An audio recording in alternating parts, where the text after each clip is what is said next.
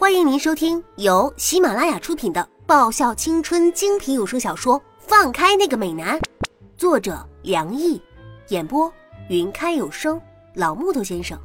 欢迎订阅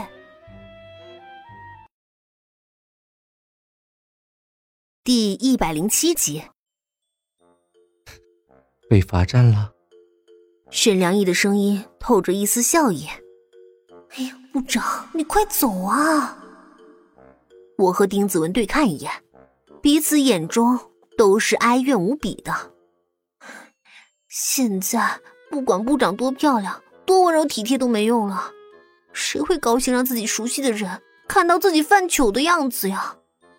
好吧，我先走了，下午练习不要迟到。沈良毅善解人意的声音缓缓响起。哦，对了，部长，我下午要去光宇市。所以下午练习我就不去网球场了。喂，你是要去约会吧？丁子文用胳膊肘撞了我一下，小声说道：“才不是呢，我去光宇是有事儿。”我借机拧了小蚊子的胳膊一把。如果可以的话，我也不想去光宇啊。但是今天早上已经和秦朗约好了，下午他会在医院里等我。然后替我做一次全面检查。唉，是福是祸，就看这一次的检查了。希望这一个星期发生的腰痛只是我的错觉而已。好，我知道了。沈良毅温柔的应允了。等一下，我会跟李英说一声的。你路上要自己多小心一点。沈良毅拍拍我的肩膀，叮咛道：“要是有什么事情。”可以打电话过来。啊，啊，原来人都是很脆弱的，不管外表再怎么坚强，内心深处都是有着一处柔软的。真是又复发了呢。我看着手上一系列的检验单子，久病成良医，生过那么一次病，这些单子我都可以明白上面那些数字是代表什么意思了。唉，是祸终究是没躲过呀，要怎么办呢？我长长舒了一口气。难道要听秦朗的，现在就办住院手续、住院观察吗？但是我还有好多事情没解决好呢，我还没有教小蚊子认识回学校的路。这个星期我们清远四分之一决赛，星期天还有清远的校庆。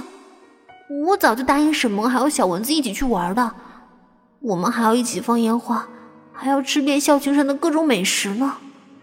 我我怎么可以爽约呢？我叶芝向来是个说话算话的人呢。但是如果不住院的话，就这么任凭病情发展下去吗？也许会恶化的呀。真是一个烦恼的问题，比那些让人头疼的数学题还要头痛。为什么我会得骨肉瘤这个毛病呢？还真的很想大声的朝天空喊上一句：“神啊，请再给我一点时间吧！”原本那一片明媚的阳光被一个黑影遮住了。我条件反射的抬头看着我面前这个少年。少年眉眼弯弯的，像是新月一样漂亮。少年那栗色的头发。在阳光下折射出一圈一圈金色的光晕。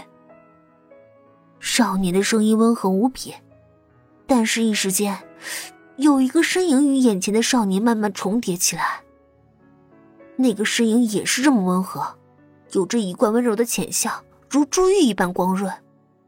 那渊蓝色的头发那么柔软，还真是意外，在医院都能遇上熟人。我看着站在我面前这个穿着蓝白相间运动服、有着优雅微笑的少年，光宇的何谦。嗨，你怎么在这儿？我问着。来看一个生病的朋友，想回去的时候，刚巧看到你了，所以就过来打个招呼。何谦笑盈盈的，他的视线转移向我手中的那些检查单子。啊，这样啊，我是例行身体检查。我笑笑，快手快脚把检查单子放进书包里。身体检查有什么问题吗？他问着，然后在我身边坐下来。你的脸色不是很好看。没有，好的很呢。我能吃能睡的，能有什么事儿啊？我看了他一眼，然后开始估计他刚刚那一眼到底看到多少东西。那么，怎么会在这儿发呆呀？他笑了，眉眼弯弯，甚是可爱无比。你不知道吗？发呆是最容易打发时间的了。看到他这种反应，我猜想他应该是没有看到多少。何谦的眉眼越发的弯了。那么，就打算这么发呆下去？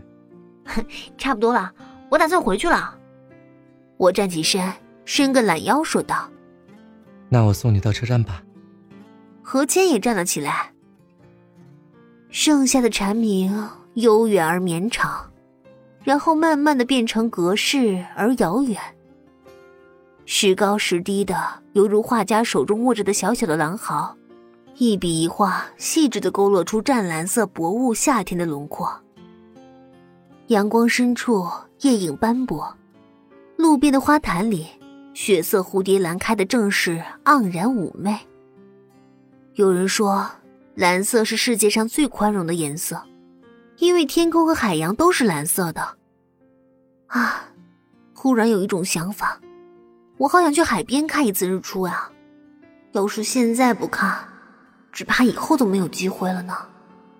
听说，你们清远这星期有校庆。走着走着，何谦开口问道：“啊，对啊，就是这个星期天的晚上。”我回答着：“好玩吗？”何谦接着问道：“ 听说是挺好玩的吧？沈萌和小蚊子说上面有好多好吃的呢。哦，对了，你你那天要来啊？那叶子，你想我来吗？”何谦转头看着我问道：“那双冰蓝色的眼眸真的很漂亮。”我感叹着，但是我觉得那双渊蓝色的眼眸更加漂亮。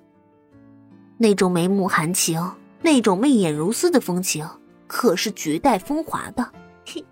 如果你愿意来玩的话，其实也很不错啊。我笑了笑，嗯，不过我到时候恐怕会没有什么时间招呼你们啊。你那天有事情吗？何谦迟疑的问道。